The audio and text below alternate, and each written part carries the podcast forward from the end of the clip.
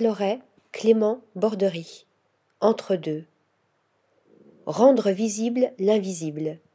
Donner à voir l'empreinte du temps en capturant sur des toiles vierges tendues sur des matrices installées dans la nature les micro-organismes déposés au gré du vent et de la pluie par les feuilles, les poussières, les insectes.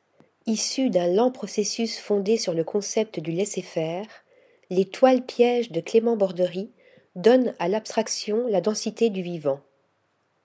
Dans ces mobiles en céramique faisant ondoyer les formes dans l'espace, Loret donne aussi une densité, une présence presque vibratile au vide. Un souffle, une vibration qui traverse aussi ces dessins et ces paysages atmosphériques peints par le froid, et que l'on perçoit au travers des miroitements sans fin de sa vague en plexiglas miroir serpentant dans le jardin de la Fondation Frances qui consacre au couple un magnifique face-à-face.